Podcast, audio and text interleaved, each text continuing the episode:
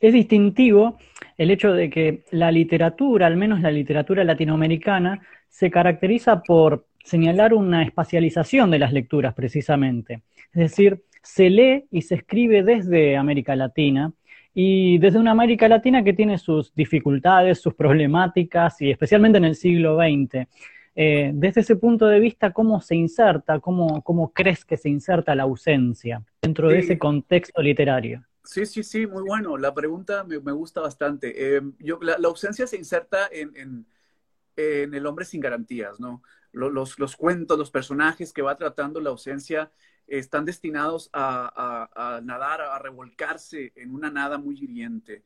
Y esta nada eh, no tiene un nombre específico porque a veces es poliédrica, ¿no? A veces es un estado, a veces es, un deseo, a veces es el mercado, a veces es, es, es, es el juego de, de, del existencial, que es igual, igual de, de aprisionante. Entonces, eh, así podríamos definir a los personajes de la ausencia.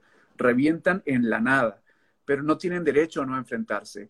Entonces, por ahí, por ahí básicamente eh, la, ausencia se hermana con los escritores que, he mencionado, pero creo que los personajes de la ausencia saben que van a perder, saben, saben que, están destinados a, al abismo, ¿no?